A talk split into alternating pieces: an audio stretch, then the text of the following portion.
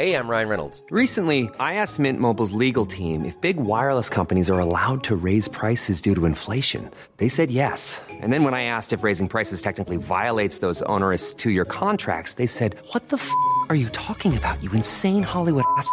So to recap, we're cutting the price of Mint Unlimited from $30 a month to just $15 a month. Give it a try at mintmobile.com slash switch. $45 up front for three months plus taxes and fees. Promo for new customers for limited time. Unlimited more than 40 gigabytes per month. Slows. Full terms at mintmobile.com. Cada noche, los expertos se reúnen para debatir los temas que hacen historia en una mesa de análisis distinta.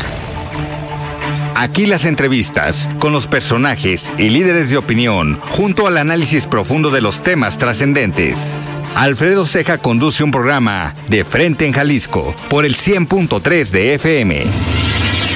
Iniciamos.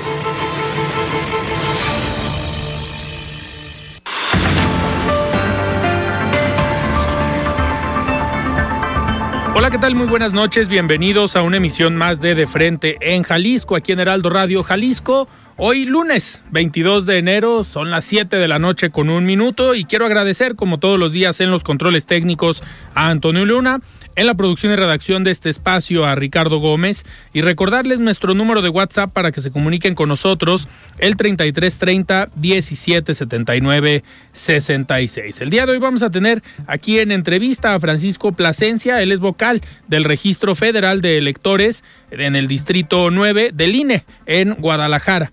Además, como cada lunes, tendremos la mesa de análisis con Mario Ramos, él es ex consejero del Instituto Electoral y de Participación Ciudadana del Estado de Jalisco. Y además nos acompaña Mario Hueso, él es académico del ITESO y experto en comunicación política. Como cada lunes, vamos a escuchar el comentario de Rafael Santana Villegas, director de la Escuela de Comunicación de la Universidad Panamericana Campus Guadalajara, y también escucharemos el comentario de Olga Navarro, ella es comisionada presidenta del Instituto de Transparencia, Información Pública y Protección de Datos Personales del Estado de Jalisco. Les recordamos que nos pueden escuchar en nuestra página de internet heraldodemexico.com.mx, ahí buscar el apartado radio y encontrarán la emisora de Heraldo Radio Guadalajara. También nos pueden escuchar a través de iHeartRadio en el 100.3 de FM. Y los invitamos a que nos sigan y se comuniquen vía redes sociales. En X me encuentran como arroba Alfredo R y en Facebook me encuentran como Alfredo Ceja. Y también a que sigan la cuenta de arroba Heraldo Radio GDL para que se mantengan informados de lo que pasa en nuestro estado y que escuchen el podcast de De Frente en Jalisco, donde podrán encontrar todas las entrevistas y todas las mesas de análisis. La voz de los expertos.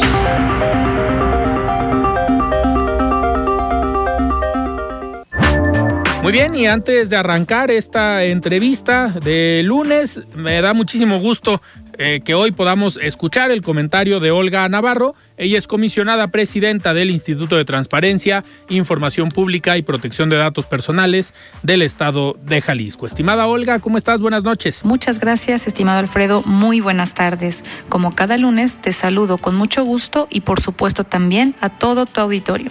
Quiero compartirles que el día de mañana llevaremos a cabo una firma de convenio con la Universidad Enrique Díaz de León, lo cual me ha hecho reflexionar en torno a la importancia de la participación de los jóvenes en la vida política de nuestro país. Los jóvenes representan una parte significativa de la población y su voz debe ser escuchada y considerada en la toma de decisiones que afectan su presente y su futuro. Y es fundamental reconocer que tienen una perspectiva única y fresca sobre los problemas y desafíos que enfrenta nuestra sociedad. Su creatividad, energía y capacidad para pensar de forma innovadora los convierte en una fuerza impulsora para el cambio. Al participar activamente en la vida política, los jóvenes pueden aportar nuevas ideas y soluciones a los problemas actuales, contribuyendo así a la construcción de un futuro mucho más prometedor. Además, el involucramiento político de las y los jóvenes contribuye a fortalecer nuestra democracia y garantizar así la representación de todos los sectores de la sociedad. Sabemos que los jóvenes son un grupo demográfico diverso y heterogéneo, lo que les permite representar una amplia variedad de voces y principalmente perspectivas. Su participación en el proceso político ayuda a evitar la exclusión y puede romper con patrones de poder establecidos, permitiendo la inclusión de nuevas ideas y principalmente de posturas. Asimismo, la participación política de las y los jóvenes fomenta la conciencia cívica y promueve una ciudadanía activa que México, hay que decirlo, lo necesita más que nunca. Los jóvenes que participan en debates políticos, en mesas políticas, sobre todo de cuestiones vinculadas a la red pública, a lo social, se involucran y adquieren conocimientos que van a permitirles comprender mucho mejor los mecanismos de gobierno y los procesos de toma de decisiones, decisiones que ellos también tomarán en el futuro.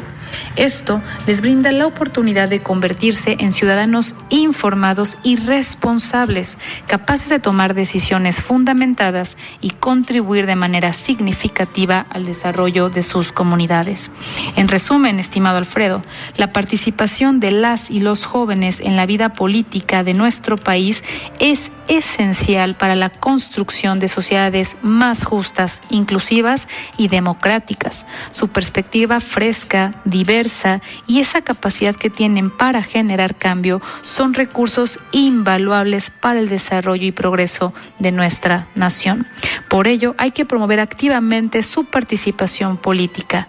Debemos trabajar hacia la creación de espacios inclusivos que permitan y promuevan la participación activa de las y los jóvenes en la vida política, pues ellos son los agentes del cambio que podrán dar forma a un futuro mejor. La firma de convenio que mañana es precisamente una herramienta para lograrlo. Muchas gracias Alfredo y nos escuchamos la próxima semana. El análisis de frente en Jalisco.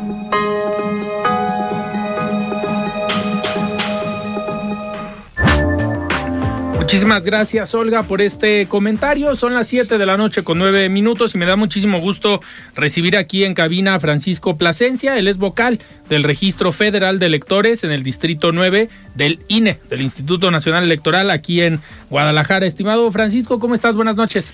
Muchas gracias.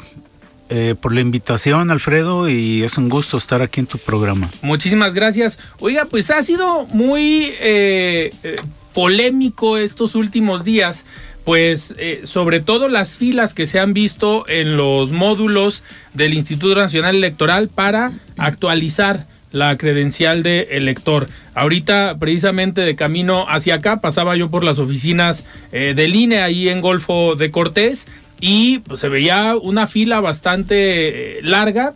Digo, eso por un lado qué bueno que la gente esté yendo a renovar su credencial, actualizar los datos y sobre todo, digo, lo más importante es para que puedan ejercer este derecho a votar el próximo 2 de junio. Pero ¿cómo, ¿cómo les ha ido en el INE estos últimos días? Pues sabemos que a veces el mexicano deja todo a último eh, momento y en lugar de haber actualizado desde el año pasado, pues dejamos todo para los primeros días de enero, pero eh, se ha incrementado bastante, bastante el trabajo, ¿no?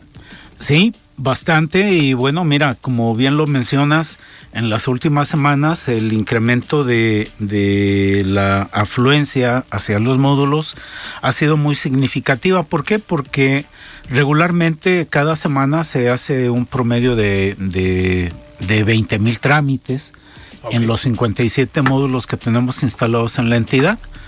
Ahora se ha venido incrementando y es el caso que hace dos semanas ya subió a 40 mil y la semana pasada ya se registraron 60 mil trámites en una semana. Okay. ¿Qué nos indica esto? Bueno, pues que la ciudadanía ha estado acudiendo al llamado institucional de actualizar su credencial para votar. Y además también, bueno, pues por conveniencia propia le podríamos claro. llamar. ¿Por qué? Porque la credencial para votar eh, tiene una, una forma dual de utilidad, podríamos llamarle así. Una de ellas, la primera de ellas es de forma temporal y la segunda de manera permanente. ¿Por qué de forma temporal? Porque es el instrumento que nos permite ejercer nuestros derechos político-electorales cada tres años, es decir, cada proceso electoral.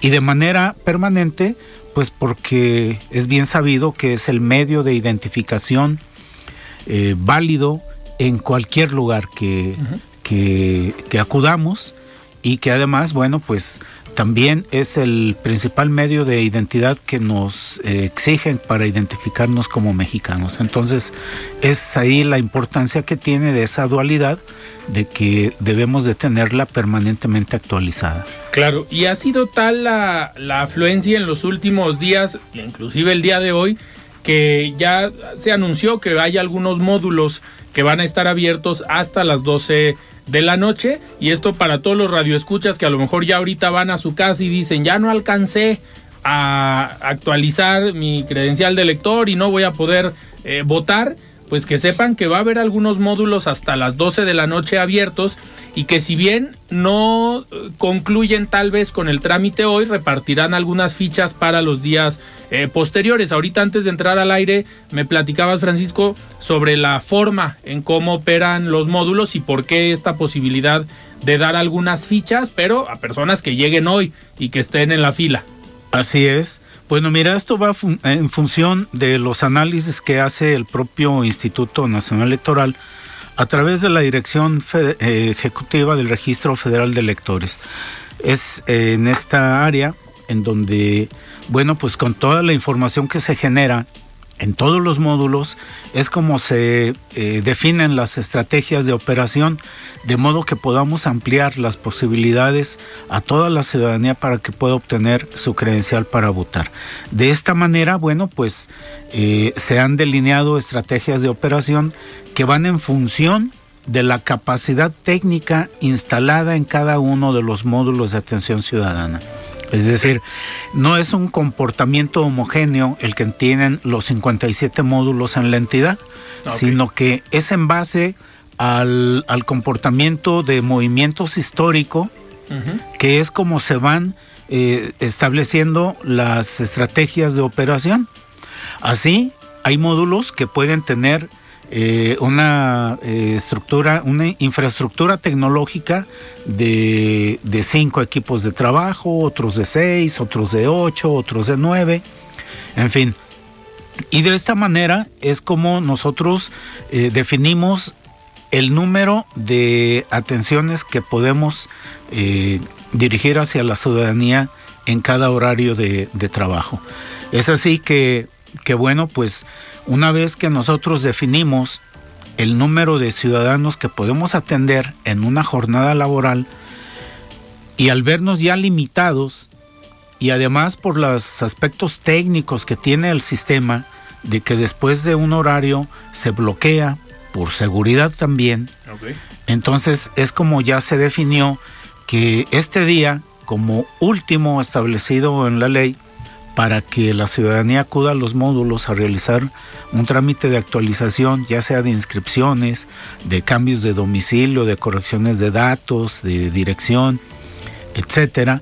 Bueno, pues es como nosotros eh, podemos definir que ya a partir de la hora del cierre que tengamos el día de hoy, podamos eh, programar a partir del día de mañana eh, el número determinado de atenciones que se puede prolongar incluso el martes, después del martes el miércoles o el jueves de esta misma semana. Ok, hablando de estos, de estos módulos, que son los que van a estar abiertos hasta las 12 eh, de la noche, me voy a permitir dar algunos o mencionar, eh, principalmente los de zona metropolitana, pero mencionar que hay algunos abiertos, por ejemplo, en Tequila, en Colotlán, en Ameca, en Lagos de Moreno, en San Juan de los Lagos, en Tepatitlán de Morelos, en Zapotlanejo, en Zapopan. Uno de los que va a estar abierto está en la calle José María Yermo y Parres, en la plaza comercial eh, Soquipan, entre Avenida Soquipan y calle A y Aurelio Ortega. Otro en Zapopan, en la carretera Saltillo, entre Prolongación Federalismo y calle Lázaro Cárdenas, en la colonia Arroyo Hondo otros en Puerto Vallarta, en Los Robles, en Tonalá, eh, hay uno abierto en Avenida Tonaltecas, en la colonia eh, Pachaguillo, entre calle Río Seco y calle López Cotilla, por en la plaza comercial La Reina. Además, hoy en Guadalajara, en la avenida Golfo de Cortés, que son las oficinas eh, de la delegación o del INE aquí en Jalisco. Otro en la calzada Independencia Norte, eh, 2655 en la plaza Ubica Independencia. En Zapopan, uno en Avenida Manuel Cloutier, entre la calle Héctor Berlioz y calle A las Cumbres, esto en Residencial Cordilleras. Otro en Santa María Tequepexpan, en Avenida Prolongación Colón Sur, de 6020, en la Plaza Comercial Real Santa María. Y otro en Toluquilla, en la Plaza Comercial Toluquilla, en Tlaquepaque, en la calle Hidalgo, número 400, en pleno centro de San Pedro Tlaquepaque en Autlán de Navarro, en Ciudad Guzmán y en Tonalá hay otro abierto en Avenida Arroyo de En Medio, en la Plaza La Providencia. Todos estos estarán abiertos hasta las 12 de la noche para que no haya eh, pretexto de, pues a lo mejor no alcancé, porque al final, como bien comentas, Francisco, pues no solamente es para poder eh, votar, sino para poder tener una identificación eh, oficial actualizada y que sobre todo seamos conscientes de la importancia de tener los datos, de tener la dirección donde pues donde vivimos realmente, porque si no el día de la elección pues se corre el riesgo de tener otra dirección, que nos dé flojera desplazarnos a la casilla porque tenemos otra dirección y pues eso al final de cuentas tiene una o genera una baja participación en las elecciones. Así es, y bueno, y que además mira, va de la mano con las actividades que se vienen realizando con las distintas áreas operativas del instituto. Es el caso con la propia eh, vocalidad de capacitación electoral y educación cívica, que ya en los próximos días se estará llevando a cabo la primera insaculación, en donde ya se tiene definido el, los meses de marzo y de abril. Ahora falta llevar a cabo la insaculación del 13% de la lista nominal de electores y este procedimiento se estará llevando a cabo en las primeras semanas del mes de febrero, en donde señalas una, un aspecto muy importante. Si tenemos actualizado nuestro domicilio, le facilitamos el trabajo también a esta área operativa de capacitación electoral porque acuden directamente al domicilio donde realmente está Claro. viviendo el ciudadano. Y de otra forma, bueno, pues nos encontramos con situaciones de que eh, hay quienes se casaron, se cambiaron de domicilio, pero mantienen el domicilio anterior por, por X razones, ¿no? Entonces, lo importante es que eh, trabajemos todos con un objetivo, que, que tengamos un proceso electoral en donde podamos tener participación sin ningún contratiempo. Claro, Francisco, nos queda un minuto, pero eh, hay que hacer la aclaración que la fecha o del día de hoy es para actualizar eh, nuestra credencial, los datos, pero hay un plazo también hasta febrero para renovaciones eh, de credencial de lector, ¿no? Sí, es, son para reposiciones por robo o extravío. Es decir, nosotros seguimos trabajando. Eh, si nosotros no eh, tenemos citas programadas para el día de mañana, bueno, estaremos eh, continuando eh, con la atención a todas aquellas personas que requieran hacer una solicitud por robo o extravío. Sin embargo, si hay citas programadas, tenemos que agotarlas para entonces ya continuar con eh, la etapa de, de- de reposición de, de credenciales por robo o extravío. Pero además continuamos también con la entrega de credenciales, que también Claro. es un plazo que tendremos que estar observando y cabe señalarlo, se vence el próximo 14 de marzo. Perfecto. Francisco, pues yo te agradezco que hayas venido aquí a de frente en Jalisco, un día importante para el INE, pero sobre todo para nuestro país y que actualicemos nuestra credencial. En mis redes sociales pueden encontrar toda la información de los módulos por si hay alguien que todavía eh, no lo tenga muy muy claro. Muchísimas gracias Francisco. Al contrario, Alfredo, muchísimas gracias por la invitación y un saludo a tu auditorio. Muchísimas gracias y nosotros vamos a escuchar el comentario de Rafael Santana Villegas, director de la Escuela de Comunicación de la Universidad Panamericana. Estimado Rafa, ¿cómo estás? Buenas noches. La voz de los expertos.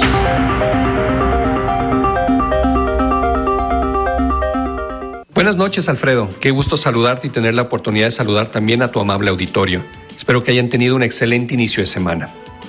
Quizá la mayoría de las personas hemos tenido la oportunidad de que a lo largo de nuestras vidas alguien nos haya contado alguna historia o cuento, como también solemos decirles. Hay algunos muy famosos como los de los hermanos Grimm o los de Hans Christian Andersen.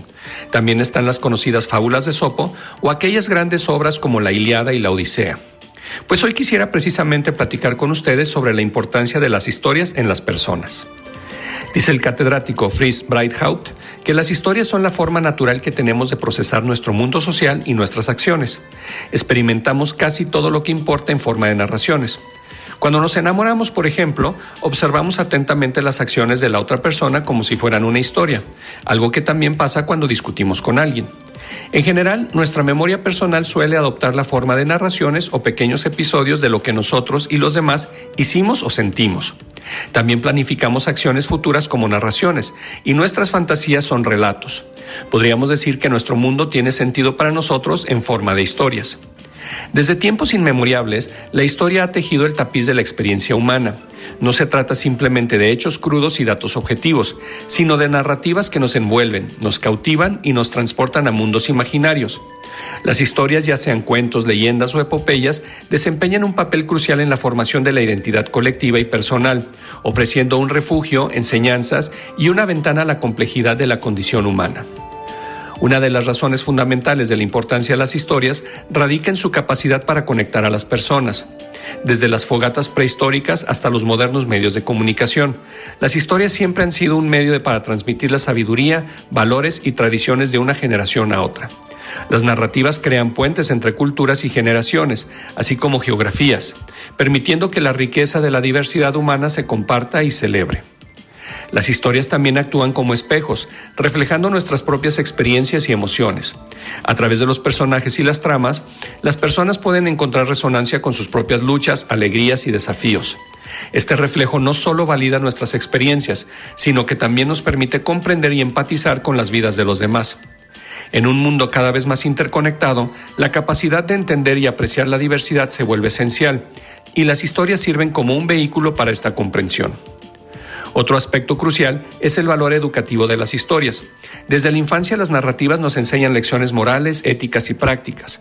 Los cuentos de hadas no solo entretienen, sino que también transmiten valores fundamentales como la bondad, la valentía y la importancia de la perseverancia. Las leyendas y mitos, por otro lado, han sido los pilares de las creencias culturales y espirituales, proporcionando un marco para comprender el universo y nuestras propias existencias. Las historias no solo informan y educan, sino que también tienen el poder de inspirar y motivar. Las epopeyas heroicas, por ejemplo, resaltan la capacidad humana para superar desafíos aparentemente insuperables. Estas narrativas no solo ofrecen escapismo, sino que también incitan a la acción y al cambio. Además de lo anterior, las historias despiertan nuestra imaginación, nos llevan a mundos fantásticos y nos permiten explorar posibilidades ilimitadas.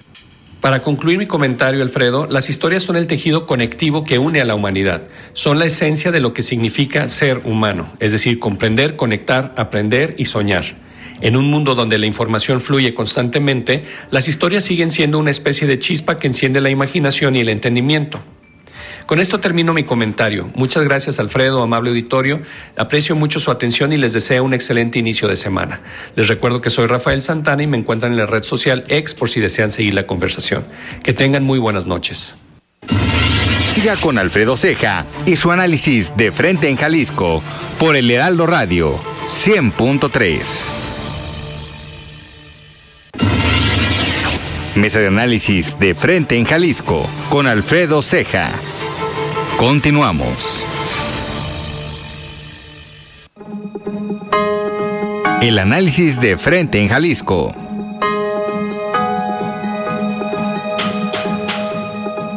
Muy bien, estamos de regreso aquí en De Frente en Jalisco y arrancamos esta mesa de análisis de todos los lunes. Me da muchísimo gusto platicar el día de hoy con Mario Ramos, él es ex consejero del Instituto Electoral y de Participación Ciudadana del Estado de Jalisco. Estimado Mario, ¿cómo estás? Buenas noches. Hola, muy buenas noches, Alfredo. Qué gusto estar de nuevo aquí. También qué gusto estar compartir micrófono con mi tocayo Mario Hueso.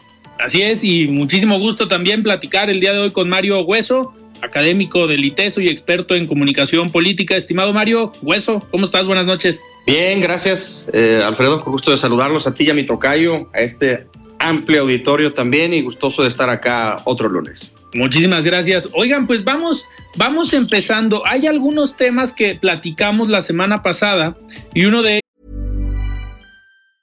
As a person with a very deep voice, I'm hired all the time for advertising campaigns. But a deep voice doesn't sell B2B, and advertising on the wrong platform doesn't sell B2B either. That's why if you're a B2B marketer, you should use LinkedIn ads. LinkedIn has the targeting capabilities to help you reach the world's largest professional audience. That's right, over 70 million decision makers all in one place. All the big wigs, then medium wigs, also small wigs who are on the path to becoming big wigs. Okay, that's enough about wigs. LinkedIn ads allows you to focus on getting your B2B message to the right people. So, does that mean you should use ads on LinkedIn instead of hiring me, the man with the deepest voice in the world? Yes. Yes, it does. Get started today and see why LinkedIn is the place to be to be. We'll even give you a $100 credit on your next campaign. Go to linkedin.com slash results to claim your credit. That's linkedin.com slash results. Terms and conditions apply.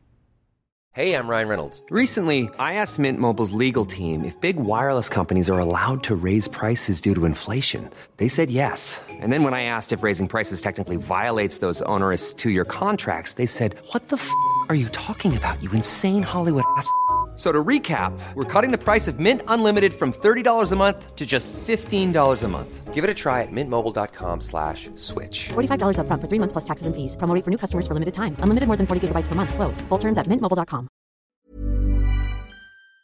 ellos era el registro como aspirante al Senado de la República de Francisco Ramírez Acuña. Y pues hablábamos un poco del perfil de estos personajes que eh, pues en su momento fueron gobernadores, han sido prácticamente todo en la política de nuestro país.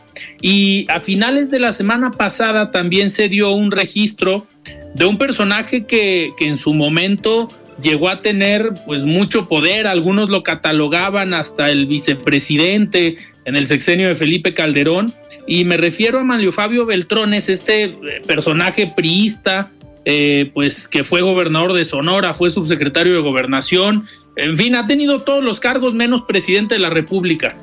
Y presidente municipal tampoco, tampoco ha sido, en su momento lo comenta que han sido los únicos dos cargos que le, que le han hecho falta, pero eh, ¿Cómo, ¿Cómo identifican ustedes o cómo, cómo traducen el que un personaje como Manlio Fabio Beltrones, con toda la experiencia, pues también en el frente eh, Fuerza y Corazón por México, lo manden a hacer campaña en Sonora, un estado en el que Alfonso Durazo en su momento comentó que iba a acabar con ese grupo político que ha eh, comandado Sonora en los últimos años. Eh, sabemos que tiene un doble, un doble juego. Va a hacer campaña junto con Lili Telles. Lili Telles va en la lista también plurinominal, pero Mario Fabio Beltrones no va en la lista plurinominal, va en la primera fórmula, va encabezando y sabemos que va a ser senador.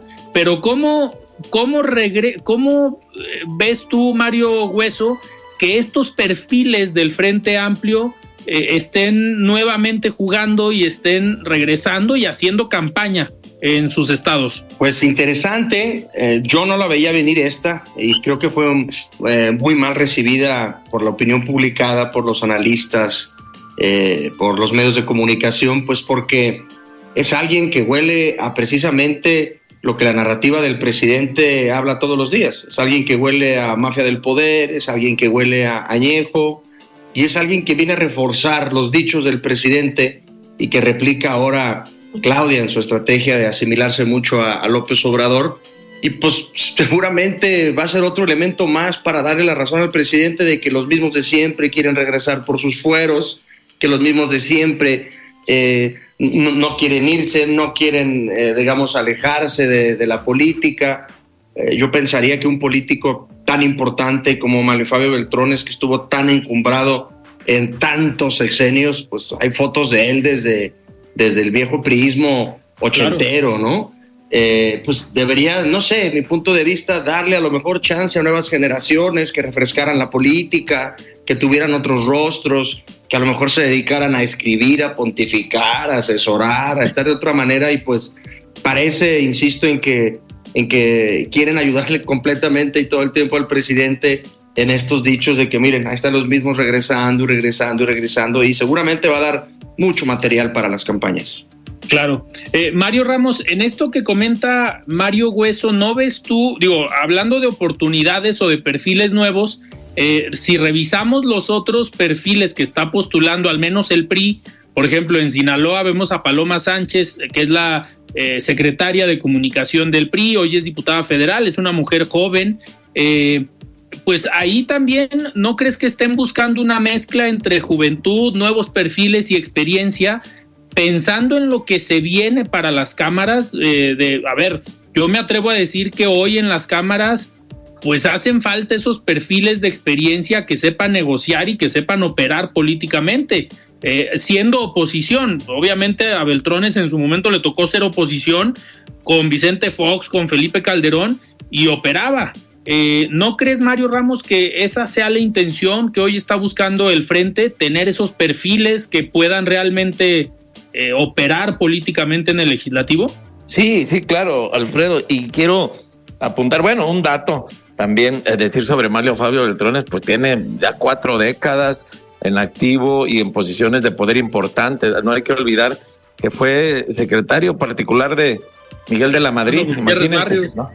Eh, también, y fue gobernador de Sonora en el sexenio de Salinas de Gortari, él fue el autor del video destape de Ernesto Cedillo. Pero bueno, eh, yo creo, y también aquí eh, voy a provocar tal vez este, la molestia de mi tocayo y va a generar debate y polémica, porque, no sé, yo no comparto mucho esta idea de la narrativa que traen, que todos los nuevos y los rostros jóvenes son mejores que los anteriores. O sea, pareciera que ya por cumplir cinco, seis, siete décadas ya es malo y rancio. Todos los partidos echan mano también de la experiencia, son hombres de Estado que han tenido experiencia, trayectoria y que yo creo que por lo tanto, y por eso no hay que echar, y todos lo hacen. Bueno, ahí está Andrés Manuel, pues trajo a Manuel Bartlett y también estuvo desde los años 80, ¿no? Y tuvieron a, Porfirio Muñoz Ledo todavía hasta hace poco y, son hombres de, de, mucha trayectoria. El caso de Ramírez Acuña también. Entonces, no sé si este, luego nos dejamos de llevar, a ver, los jóvenes también ya han ocupado espacios y no han resultado menos corruptos que los anteriores. Este, esto dice mi tocayo que huele a, bueno, pues ahorita que me digan que, a qué huele Samuel García y Mariana, que son muy jóvenes, no, no tienen ni dos, tres décadas. Entonces, a mí me parece que los partidos están echando mano de los hombres de experiencia y de trayectoria. Claro, con esto no justifico que se repitan actos de corrupción este, eso, eso es inaceptable y se tiene que sancionar, pero a mí me parece que sí los partidos, sobre todo el Frente Amplio, claro que requiere, no tiene, aunque combina con perfiles jóvenes, bueno, aquí en Jalisco están postulando a Laura Ar, una mujer muy joven, pero también, también yo creo que requieren de hombres de experiencia, que pueden, que saben de política, que saben de diálogo, de consenso, de construir acuerdos, y bueno, yo creo que al contrario, esto este fortalece, ojo, y no, no, no es de que sea o vea afino con buenos ojos a Manlio Fabio, sino en general, yo creo que también este, todos los partidos lo hacen. Dante Delgado también cuántos años tiene en, en, activo, ¿no? En la política. Hay otras personas aquí en Jalisco, este, el maestro Enrique Ibarra también tiene muchas décadas y son hombres preparados y que pues, le aportan a la vida política del país. Mario Hueso, ¿quieres réplica? Adelante. Sí, eh, más que que, decir yo que no es una persona de experiencia, colmillo, que se la sabe todas. Eh, mi análisis, mi razonamiento iba encaminado a que le va a dar mucho material al presidente para precisamente hablar de eso. No porque sea un, político que no esté preparado, no porque no sea alguien que va a generar acuerdos, que si llega a la Cámara, pues va a tener su peso específico, su voz, todo lo demás, sino que me refiero que en términos exclusivos de lo que viene en la campaña de comunicación, va a ser alguien al que el presidente y la 4T y demás van a estar dándole batalla y que para el público de la 4T pues alimenta perfectamente este esta eh, narrativa, digamos, de que, de que están regresando los mismos de antes. Ah, en exclusiva me refería a eso, que tiene experiencia toda que tiene callo y colmillo, todo el del mundo, ¿no? Oye, Mario, pero ¿consideras que en esta estrategia que le puede poner en bandeja de plata a Morena, eh, al menos en su discurso, ¿sí crees que le reste votos o es nada más para alimentar al morenismo de tener la razón hasta cierto punto? Pero ¿crees que le reste votos al frente una estrategia eh, desde Morena? Eh, para la pregunta es para Mario Tocayo, Mario Hueso o Mario Ramos. para, para, ti, para ti, para ti de una vez. No lo para, sé. Para ti, Tocayo, no le saque, no le saque Tocayo. No, no lo sé. Pues habría que ver cómo recibe el electorado de Sonora esta cuestión.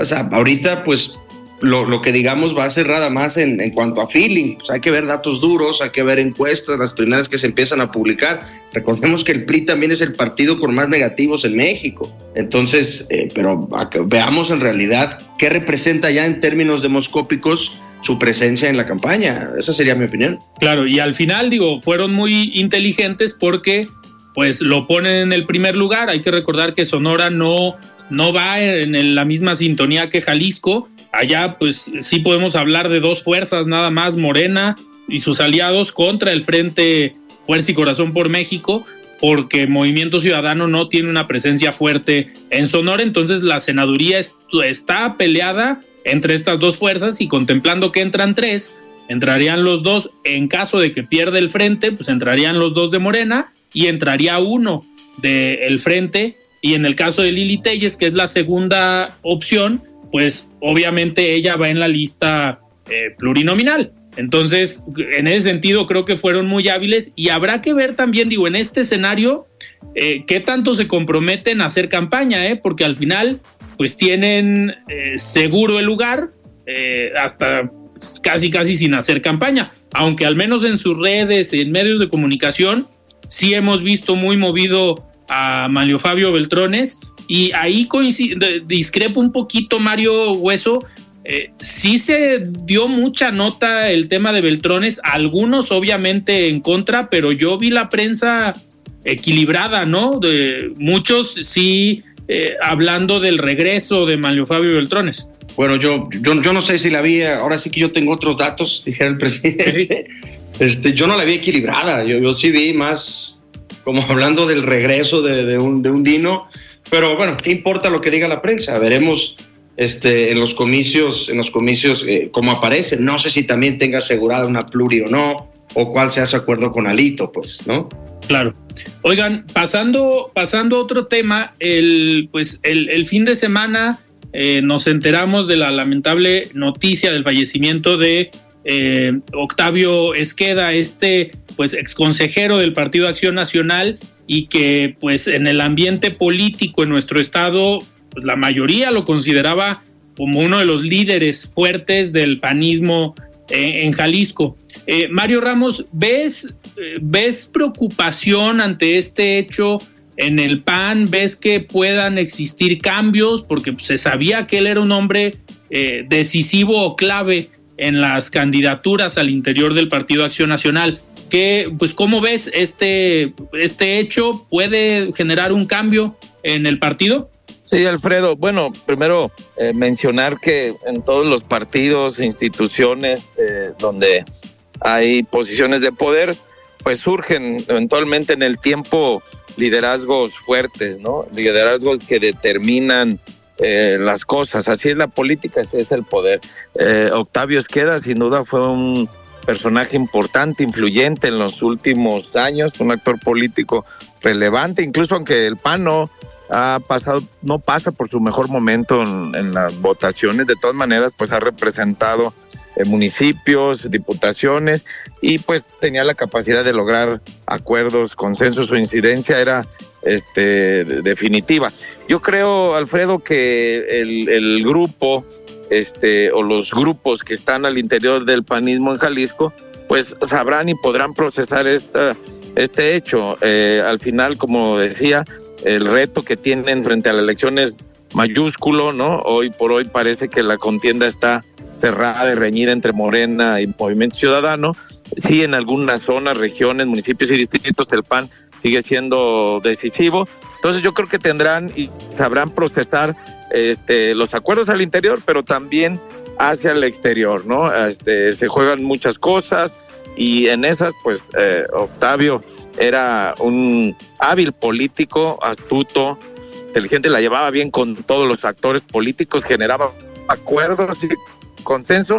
Eh, difícil y, y muy complicado suplir el liderazgo, pero este, pues por el bien del panismo y de los grupos que están al interior, pues tendrán que procesar, ponerse de acuerdo y, seguir adelante. Claro. Eh, Mario Hueso, ¿tú cómo, pues, cómo ves? ¿Coincides con Mario Ramos que, que se podrán poner de acuerdo? Muchos ven este, este hecho, pues se habla eh, también del regreso, aunque no estaba, digamos, ausente eh, al 100%, de Eduardo Rosales, otro de los liderazgos que al parecer es del mismo grupo, pero pues están viendo como necesario el regreso de Eduardo Rosales al panismo local. Sí, eh, primero, si me permites, Alfredo, coincidir aquí sí en lo que dice mi tocayo y, que me parece que es el sentir de la clase política. Todos le reconocen a, a Octavio Esqueda eh, ser un político profesional, que cumplía los acuerdos, que hacía acuerdos de altura. El propio gobernador en su tweet este, se dijo su amigo también y alguien que sabía hacer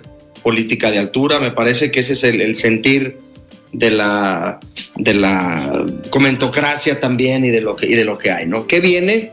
Yo creo, o, o, por la poca información que se ha movido hasta ahora, pues es muy reciente, esto fue el sábado en la noche, eh, lo que ha salido por ahí ya en algunos trascendidos, pues es que van a tratar de cumplir los acuerdos que él ya había pactado. Aquí la pregunta sería, ¿quién va a asumir ese papel? Así ¿Quién es. va a ser el nuevo Esqueda? ¿No? ¿O va a quedar en manos de quién esta, esta cuestión? Porque muchos podrán asumir los acuerdos que él ya había hecho eh, con Casa Jalisco o donde fuera, pero ¿quién va a suplirlo a él en, el papel? ¿no? ¿Quién, ¿Quién va a terminar de configurar los acuerdos que ya traía amarrados el panismo en Jalisco, las candidaturas eh, para las distintas facciones. Me parece que eso es una, una, una, gran incógnita y le pone un elemento interesante y clave ahora a lo que está por venir en la, en la elección.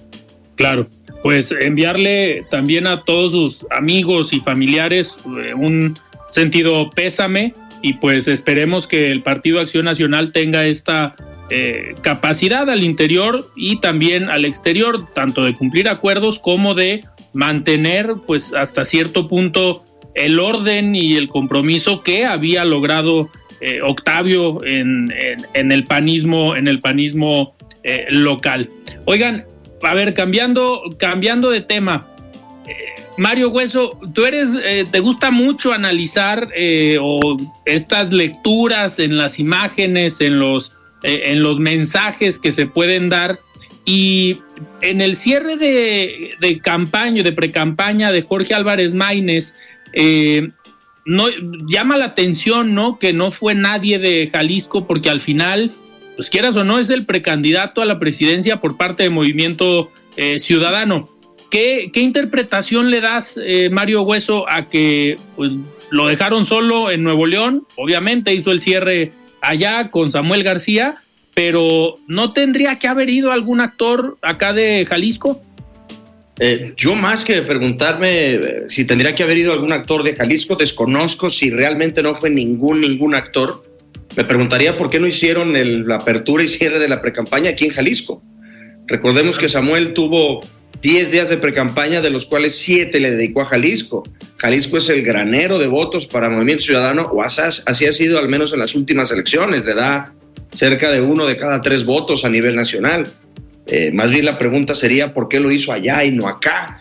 Tampoco lo hicieron allá en la macroplaza o en ningún lugar eh, donde pudieran eh, llevar muchísima gente, ¿no? No se vio, digamos, en la fotografía las figuras de peso del Movimiento Ciudadano Jalisco. Desconozco si hay otros actores que hayan ido, pero pues nos dicen lo que ha venido manejando el grupo más cercano al gobernador, ¿no? Y en el discurso eh, por ahí me parece del martes pasado, en el cierre de campaña de las precampañas, perdona, al Senado, del senador Clemente Castañeda, pues a su estilo, pero fue también crítico de esa manera de hacer política de ese, de, de ese grupo, ¿no? Me parece que, que, hay un claro distanciamiento, lo sabe también Álvarez Maínez, quien lo ha manifestado en entrevistas nacionales diciendo, tengo que primero una de mis primeras chambas pues es convencer al, al de Jalisco, al gobernador Enrique Alfaro, pero ahorita pues es muy evidente que eso está roto, ¿no?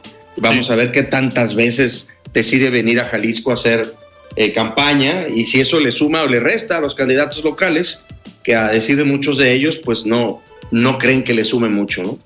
Claro, ¿y qué tanto apoyo puede recibir en caso de venir a Jalisco? Porque también es un doble riesgo. Si está fracturada la relación, si no hay buen entendimiento entre el emesismo de Jalisco o el grupo del gobernador con Jorge Álvarez Maínez, pues también se ve un riesgo de que dejen sus eventos pues desangelados y siendo el precandidato de MC o en su momento el candidato, sería también un golpe fuerte, ¿no? Y un mensaje muy, muy claro.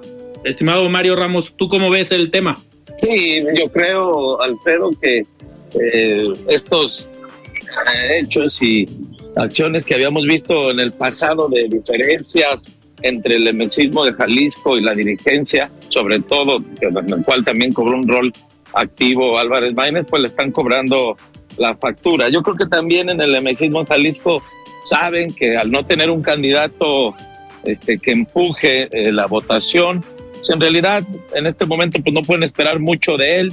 Entonces, de esa manera no creo que se enfoquen eh, con un gran esfuerzo para ayudarle. Le van a arrastrar con sus propias uñas. Hay diferencias internas que todavía no terminan por sanar. Yo creo que se van a ocupar primero por Jalisco, por las legislaturas, por los municipios y posteriormente por la elección presidencial, que yo creo que en este momento no pasa eh, o no está en la lista de, sus prioridades. Claro. Oigan, nos quedan cuatro minutos. En este sentido, eh, ahorita que comentaba Mario Hueso el evento del martes pasado, el cierre de precampaña de los aspirantes al Senado de Movimiento Ciudadano, eh, pues ahí también vimos, yo creo, un mensaje, ¿no? Una gran convocatoria por parte de Alberto Esquer y de Mirza Flores eh, convocatoria que al menos yo no vi en los eventos que ellos mismos le organizaron a Pablo Lemus. No sé si coincidan, si fue un mensaje para decirle a Pablo Lemus, nos necesitas, la estructura la tenemos nosotros o este es el músculo y lo que eh, traemos para tu campaña. ¿Qué opinas, Mario Hueso? Yo creo que tanto hablando de estas dos candidaturas, la candidatura a la gubernatura y las candidaturas al Senado, me parece que se necesitan mutuamente. Y ahí no tienen más que ser aliados. Lo platicábamos la semana pasada también, el lunes pasado. Eh, el candidato Pablo Lemos necesita de la movilización que puede llegar a lograr Alberto Esquer, de su estructura, de la que logró organizar a lo largo de seis años eh, con dos carteras en, en diferentes secretarías, ¿no? Uh -huh. eh, me parece que lo necesita, pero también Esquer va a necesitar subirse al nombre de Pablo Lemus a una campaña de alguien que tiene alta popularidad en el Estado, que tiene alto reconocimiento y que si logra hacer una gran campaña, eh, digamos, paraguas, como en su momento fue la campaña al Estado con Alfaro o en su momento con Aristóteles, donde pegándosele a este tipo de candidatos todos iban y todos podían ganar, creo, creo que va a ser un tema de ganar, ganar, ¿no? Eh, por ahí mi comentario. Eh, Mario Ramos, eh, ¿coincides con Mario Hueso? ¿Se necesitan los dos? ¿Se necesitan, bueno, a, en ambas candidaturas? ¿O si ves todavía una división y que se están ahí mandando mensajes o midiendo fuerzas? No, yo creo que sí, definitivamente con Soco Tocayo sí se necesitan, necesitan salir juntos. Yo creo que la intención de voto que señalan algunas encuestas eh, en este momento y creo que sí les favorecen a, a, Pablo Lemus y también a Mirza y a Esquer. Bueno, también es una votación este, frágil, riesgosa, es decir, eh, hoy por hoy también eh, Claudia Sheinbaum tiene una intención de voto alta, la aprobación del presidente también está influyendo. Entonces, eh, yo creo que Morena, Claudia Delgadillo y la fórmula que elijan el para el Senado en Jalisco Morena, pues va a tender a crecer. Eh, sin embargo, yo creo que eh, Movimiento Ciudadano, Pablo y ellos tienen una ventaja. Pues ahorita estarían ya en un momento, a lo mejor, en un límite, en un techo, y si se separan, se dividen, si no trabajan juntos, corren el riesgo de que sí este, lo rebasen y pierdan ambos, ¿no? Entonces no les queda más que unirse, trabajar en, en conjunto, como decía el tocayo, eh, unos tienen una fortaleza, otros otra. Este, yo creo que separados no, no van a ver el triunfo. Claro, y recordar también que en 2018 sí gana la fórmula de Clemente Castañeda, pero en ese momento había una alianza eh, con el Partido Acción Nacional y son esos votos los que permitieron también que ganara la fórmula, si no me, si no me equivoco. Hoy esos votos del PAN, pues eh, algunos no estarán en Movimiento Ciudadano, sino estarán en el Frente Amplio. Vamos a ver eh, en qué termina todo esto. Oigan, pues nos tenemos que despedir, se nos fue rápido el programa, pero muchísimas gracias, Mario Hueso. Gracias a ti, Alfredo, buenas noches, Tocayo, buenas noches, auditorio, gracias.